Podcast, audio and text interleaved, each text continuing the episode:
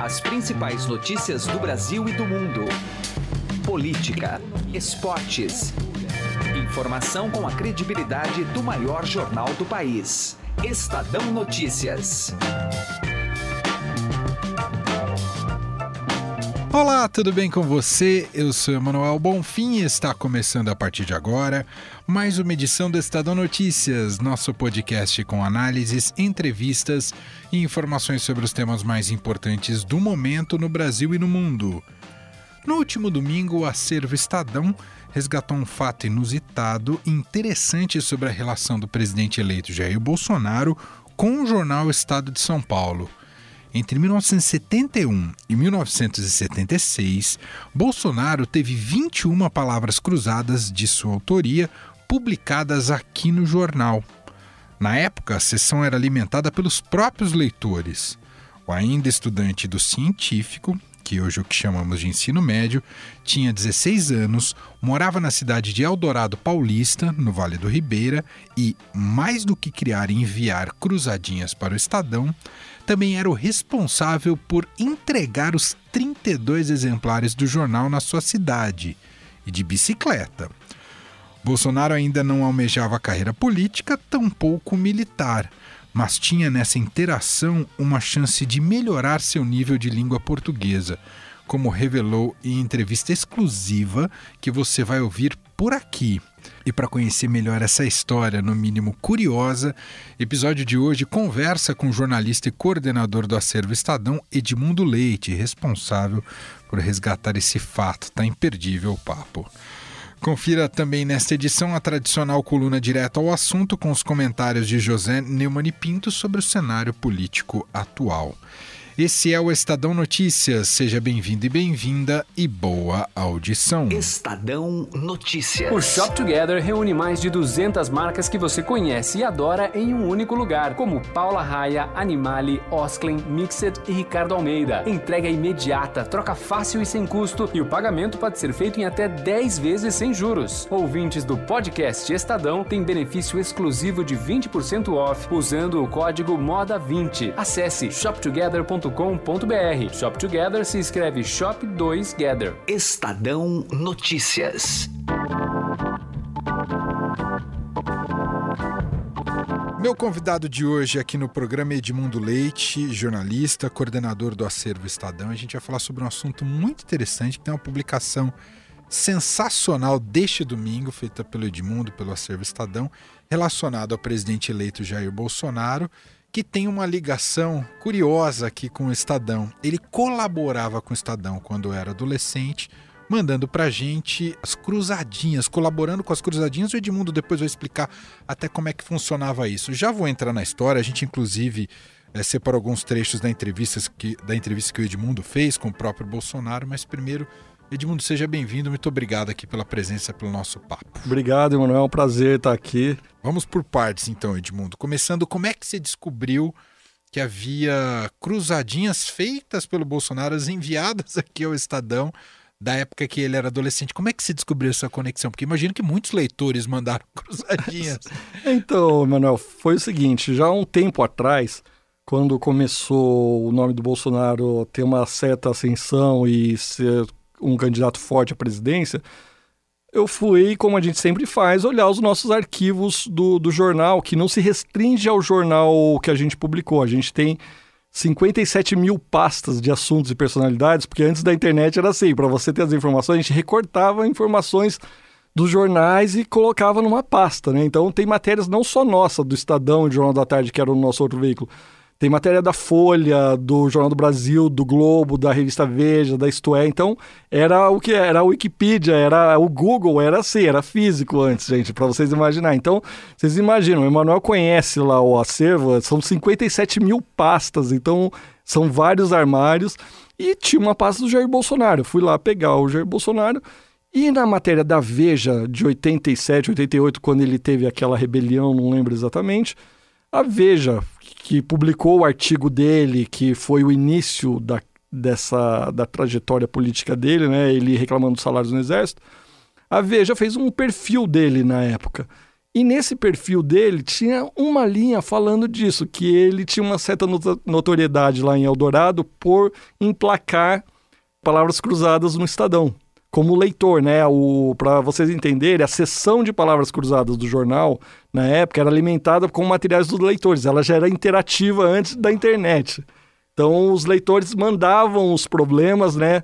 Os diagramas de acordo com as regras que o jornal tinha e então era proposto e aí saiu o nome, então saiu o problema, né? Aquilo, palavra com quatro letras, é, uma que ele cita mesmo, produto do cafezal, café. Então, com quatro letras. É, isso era mandado pelos leitores e saía a assinatura do leitor lá embaixo. Então, com isso, eu fiz uma pesquisa no Acervo Estadão, que é a ferramenta que, que a gente tem. Para quem não conhece, é o e é site. É toda digitalizada. O né? Tem todas as edições do jornal desde 4 de janeiro de 1875 e você digita qualquer palavra lá, ele faz uma busca de 1875 até hoje e acha. Daí a gente colocou Bolsonaro, apareceu uma cruzadinha dele lá. Mas, Emanuel, depois você vai ver como não é só a digitalização que é importante, assim, é... É, a gente teve uma outra, um outro dado fundamental para achar isso, que foi o seguinte: apesar da facilidade da tecnologia, a gente achou algumas das palavras cruzadas, não todas. Você não sabia ao certo quantos? É, eu achei tinha. algumas, mas uma coisa que muita gente não sabe, a gente tem lá no também no Acervo Estadão, o índice do jornal é, em papel por assuntos e por autores. Feito por uma pessoa genial que foi o chefe do arquivo aqui, o coordenador do arquivo durante os anos 50 até os anos 2000 quase, que chamava Armando Augusto Bordalo. Esse cara é um, pode-se dizer que é um dos maiores arquivistas do mundo, do Brasil com certeza, do mundo. Por que, que ele fez? Ele fez o índice do Estadão Jornal da Tarde desde 1875 até aquele momento. É um trabalho fantástico. E para você ver, tinha lá nas entradas, por autor, Jair Bolsonaro, mesmo sendo um, um autor de palavras cruzadas, mesmo sendo um leitor. Aí eu achei em 71 algumas, 72 as 9, que foi o ano que ele mais emplacou, daí tinha 71, 72, 73. De 71 a 76 foram 21 palavras cruzadas, e no acervo digital a gente achou menos. Então, e olha que fantástico isso. Então é um trabalho de catalogação que foi feito anos atrás pelo Armando Augusto Bordalo, que é um produziu uma excelência arquivística aqui no Estadão sem igual no Brasil e poucos lugares do mundo têm uma excelência arquivística como essa. Por causa dele e por causa dele a gente conseguiu achar e claro, daí o que, que foi o facilitador do, da tecnologia hoje? A, a reprodução, é, ou seja, eu não tive Entendi, trabalho nenhum. ou seja, ou seja, para gravar as 21 achar, foi, né?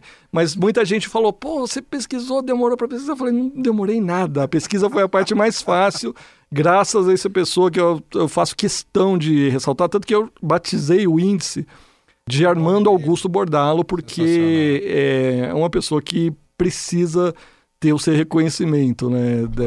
Agora, Edmundo, mais do que além do fato dele né, interagir com o jornal e ter ali suas palavras cruzadas publicadas, ele também distribuía, isso eu achei muito saboroso como informação, ele distribuía o Estadão na cidade dele, é isso? Edmundo? Sim, essa história é fantástica, né? E vocês vão ouvir aí uns trechos da entrevista. Depois... E eu entregava também o jornal Estado de São Paulo em Eldorado Paulista. Se não me engano, eram 32 exemplares que chegavam uma da tarde. E sempre eu, eu li os jornais, né? De entretenimento eu via palavras cruzadas e comecei a fazer, já com conhecimento de português melhorando, e resolvi então ser colaborador. O que, que eu fazia? Eu fazia o, o, os quadradinhos, né? Tinha, tinha seus modelos, um, umas formas geométricas definidas, preenchia, obviamente, né? E botava embaixo a, o significado da palavra, na, a, botava embaixo lá a descrição da palavra que dava aquele sinônimo Sim. em cima. E, e depois de, geralmente, em média, 15 dias, era publicado. Então, quando era publicado, eu demorava mais para entregar o jornal. Levava umas três horas para entregar, porque eu batia na porta todo mundo e falava, oh, na página tal tem a matéria de Eldorado Paulista aí. Porque, assim, naquela época, gente, 71, ou seja, ele, é, ele tinha 16 anos. O que, que era assim? Eldorado Paulista, uma cidadezinha pequena do interior, mas ele era um leitor de jornal, ou seja, ele podia ser uma pessoa que só entregava o jornal e não lia. Então ele lia, ele conta na entrevista que ele se, interessava muito na época pela guerrilha da Angola, por esportes e entretenimento. E daí ele falou, na, ele conta isso, né? na parte de entretenimento, eu vi as palavras cruzadas. E a primeira frase dele na, na entrevista é fantástica, que ele admite uma deficiência dele em português, né? Ele fala, eu Exato. pergunto por que que ele como que ele começou a fazer palavras cruzadas, ele de cara já fala assim, ó, eu tinha muita, eu gostava de estudar, mas tinha muita dificuldade em português. Comecei a falar, fazer palavras cruzadas para melhorar a língua portuguesa dele. Então, ele conta isso de cara. E daí ele falou, daí ele foi se aprimorando, né? E ele ficou bom no negócio e resolveu mandar palavras cruzadas para o jornal em São Paulo, né? Como leitor. É, ele daí fazia, daí vocês vão ver ele contando em detalhes como isso, ele fazia. Isso achei demais, Edmundo, porque ele fala, tem um papo ali com você que ele explica que o diagrama, cada um tem um desenho específico, Sim, isso depois... que não é padronizado. Não, é não é padronizado. Depois olhem lá, gente, a gente publicou no site do Acervo Estadão, vocês entram lá, acervoestadão.com.br, vocês vão ver a galeria que a gente compilou as 21 eram umas figuras geométricas que ele até faz uma crítica, né? Os atuais falam assim, tá muito fácil hoje a, a, a as palavras cruzadas revestidas, porque elas são todas uma por linha. E ali vocês vão ver, tem uns desenhos geométricos que tem umas cruzes, tem umas coisas assim, você é um diagrama diferente, que é até bonito visualmente, ficou bonito visualmente. Quem viu a página domingo no Acervo Estadão deu para no, no, no papel, na edição né? impressa, deu para ter uma ideia. E no, no, no, portal também no Estadão com BR, deu para ter uma noção de que elas graficamente elas eram bem interessantes. Então ele tinha um problema, assim, não era simplesmente escolher palavras e os sinônimos e agrupar como toda assim, você tem que colocar horizontal e vertical você tinha que encaixar num certo diagrama, né? Então, é, ele fala que daí isso dá um trabalho que ele levava até cinco horas para produzir uma, uma, um problema de palavras cruzadas, né? Você prepara o modelo que você quer, o quadriculado ali. E depois você fica a lápis é, bolando palavras para para dar o cruzamento vertical e horizontal. Depois você colava as palavras e botava, encaixava, daí você ia, daí eu ia no dicionário, tinha uma palavra difícil, por exemplo, eu não sabia, Sim. um significado, um sinônimo. Sim. Eu ia no dicionário, pegava o sinônimo mais adequado e botava embaixo, número um, uma, uma palavra qualquer, tal, tá certo? Produto do, do cafezal, café, do tal, negócio assim. E, isso aí botava e mandava, e mandava, e mandava prontinha pro Jornal de São Paulo. Sim. E o São Paulo publicava. Uau. Outra coisa que você capta que é sensacional nessa entrevista que você faz com ele, ele, resgatando a sua memória do período, que ele fala que é, é, é, uma época em que ele decide que quer buscar a carreira militar, não é, Edmund? Sim, é, ele conta. Isso não é novo, ele já sabia disso, mas é, como estava no contexto que é a mesma época, né, que eu, eu pergunto por que que... É, porque é o seguinte, ele já... Te, nessas 21 palavras cruzadas enviadas elas começam em 71, quando ele tinha 16 anos, ela vai até 76, quando ele já estava na academia militar. Então, por isso que a pergunta, Entendi. eu falo assim, você já estava pensando na carreira militar? Ele falou sim, que ele conta aquela história que o Lamarca, né? Quem não sabe, o Lamarca, o guerrilheiro, era um militar, sargento do exército que deserdou para combater a ditadura militar roubou armas no quartel de Quitaúna e saiu para em guerrilha, né? Para, enfim, é um dos grandes personagens da história brasileira é, na época da ditadura, o Lamarca, e a fuga do Lamarca, vocês imaginam o que, que provocou um militar desertor aderindo à guerrilha em, em, nos anos 70. Na fuga do Lamarca, o exército foi atrás dele, tinha pistas dele no Vale do Ribeira, que é onde o Bolsonaro morava. Então o Bolsonaro não tinha ligação nenhuma com o exército, era um garoto que entregava jornais, é, apanhava palmito e, e maracujá, maracujá né? e pescava, né? Que ele fala ali depois que ele tirava é, o dinheirinho dele. O, é. A história dele do mito, palmito, é, vem daí. Daí né? ele fala. E ele fala assim: então apareceu, imagina, apareceu um, um o exército lá com toda aquela infraestrutura de. Ou seja, os caras estavam indo atrás de um desertor. Imagina, deve ter ido numa cidade daquele porte, deve ter sido um acontecimento e tanto, né? E aquilo fascinou o garoto, o, adolescente Bolsonaro. O Lamarca, né, passou na minha cidade em 1970. 70. É, quando eu conheci o Exército e um militar me deu um documento, um papel chamado ICAN, é Instrução de Concurso, Admissão e Matrícula. ICAN. ICAN. Então, naquele ICAN, é, tinha ali ah, algumas matérias que caíram nas provas preparatórias de cadetes, e eu comecei a me interessar mais por estudo aí que eu queria passar para no concurso para preparatória de cadetes do Exército. Mas aí não vou é, também digo que o português, o fato de você fazer palavras cruzadas, né, ajuda Sim. e muito no teu raciocínio, no teu desenvolvimento, na sua, na sua bagagem cultural. Quer dizer, é um ponto de inflexão um ponto na vida sim, dela. é, é um ponto fundamental ali Fundamental. que ele conta e é nesse momento, porque você vê 71, ele tinha 16 anos que ele conta e daí 72 ele se forma no científico, que é como se fosse o ensino médio, Médio, hoje. né? E 72 é o ano que ele mais emplaca cruzadinhas no Estadão, são nove. E no começo de 73 também tem mais três, então é uma média de uma por mês, assim, é o melhor desempenho. E é justamente a hora que ele presta o concurso para a escola de. Primeiro, escola de cadetes do Exército. Depois ele conta até que ele errou, que ele queria ir para Agulhas Negras, que ele teve que fazer um ano de novo, que ele foi para Campinas, depois que ele foi para Resende. Então, tá cheio de detalhes essa, assim, é uma entrevista que ele se abriu muito ali.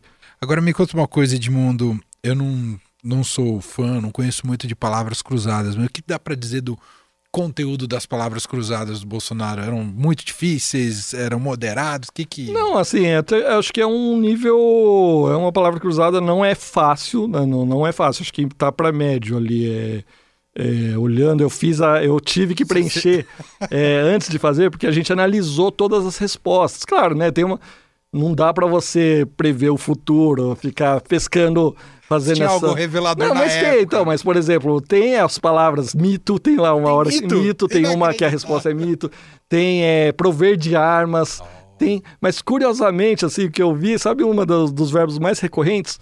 Amar e orar, é, que saíram ali das palavras. A gente, às vezes, o pessoal fala, ah, vai sair arma, é, Ah. mas tem lá espingarda, mas aí é aquela psicologia de botiquim, né, também não dá. Uma coisa que me chamou muito a atenção, que eu achei muito interessante, que ele revela que ele tinha um dicionário, ele criou um dicionário próprio, um banco de palavras pequenas no caderno dele, ele tinha um caderno com índice de A a Z, então ele ia compilando as palavras, porque eu perguntei, você usava dicionário?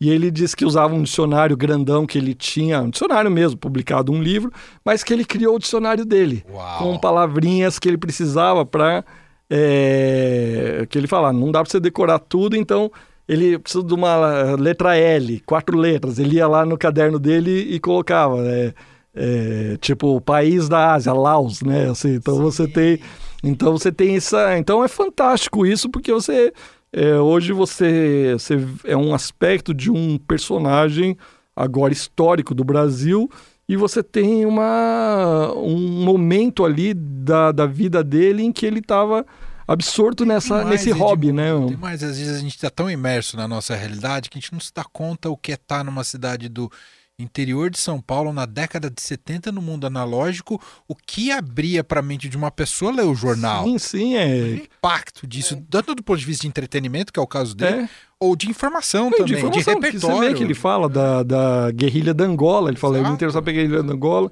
E o, no texto lá do jornal e no que vocês podem ver no site, eu, eu coloquei justamente as notícias que estavam na capa do jornal no dia da primeira cruzada em, em 1971, justamente para comparar. Você tinha os grandes assuntos da Guerra Fria, você tinha um embate ideológico, inclusive no esporte, que era aqueles grandes embates dos enxadristas da Rússia e da- dos Estados Unidos. E o que interessa, estava interessado para aquele garoto ali, para o rapaz, é, a hora que chegou é, o ônibus com o jornal? Ele foi na página 39 do jornal para ver se o nome dele estava lá. Sensacional. Bom, essa história maravilhosa, além do Edmundo ter contado, a gente ter ouvido em alguns trechos da própria entrevista com o presidente Jair Bolsonaro, está também no acervo.estadão.com.br, que você pode consultar para outros assuntos, que é acervo riquíssimo. Edmundo deu, deixou aqui o gostinho para todo mundo. Edmundo, parabéns aí pela, pela, pela pesquisa e pela reportagem. Muito obrigado aqui pelo papo, viu? Obrigado, Emanuel. Até mais. Tchau. Não, não, não faço mais, nem, nem no avião. Eu tô no avião, eu tô, eu tô lendo alguma coisa aí pra, pra, pra nossa entrevista, entendeu? Não, não dá mais tempo, não tem mais tempo. Há muito tempo não tenho oportunidade de fazer uma palavra cruzada. É coisa rara. Se, se, se já fiz no avião, já foi uma, duas vezes por ano. Estadão Notícias. Direto ao assunto, com José Neumann e Pinto.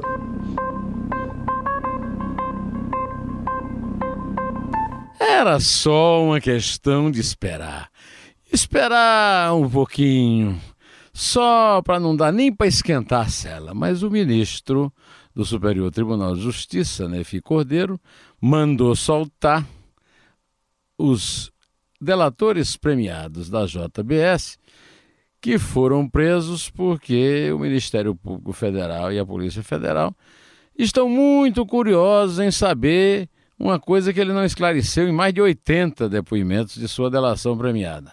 Como é que ele saiu lá de um açouguinho, de uma porta, talvez não mais do que duas, em Anápolis, Goiás, para ser produtor e comercializador de 80%, eu disse 80%, é isso mesmo, da proteína animal no mundo, graças a dinheiro meu, dinheiro seu, que você nem sentiu sair de sua conta, porque saía através do BNDES, generosamente usado por dona Dilma Rousseff e antes pelo Lula, naquele programa de campeões brasileiros do empreendimento no mundo. É, ele não precisou explicar nada, o ministro soltou dizendo que a prisão era ilegal. Como você vê, o ministro Nefi Cordeiro não deve estar lá assim muito interessado como você, eu, o povo da rua, Polícia Federal, Ministério Público, em saber nada dessa é, generosidade com que os governos, os desgovernos petistas é, trataram o marchante de Anápolis, né? Vai ver, o ministro ainda é uma pessoa que já está, tem informações suficientes, então não tem curiosidade sobre nada. Agora, a minha pergunta é a seguinte: e nós, hein? Como é que nós ficamos? Oh, Tadinhos de nós. José Neumann e Pinto, direto ao assunto. Estadão Notícias. Momento Estadão Media Lab, Colégio Magno Mágico de Oz. Quando o assunto é o ensino de inglês, há uma grande diferença entre uma escola bilíngue para uma escola internacional.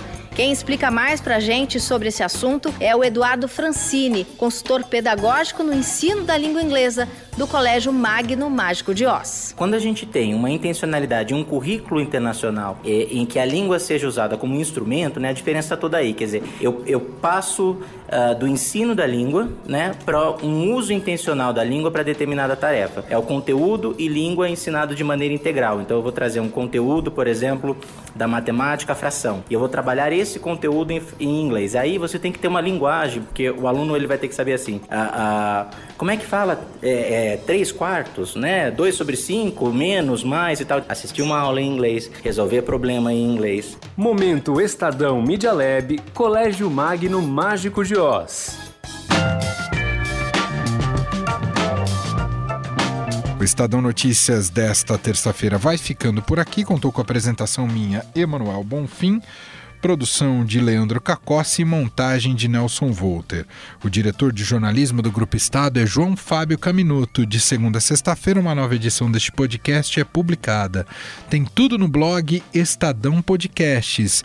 Estamos também presentes na Deezer, no Spotify, no Google Podcasts e em qualquer agregador de podcasts.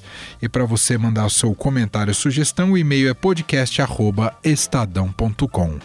Um abraço para você, uma excelente terça-feira e até mais. Estadão Notícias.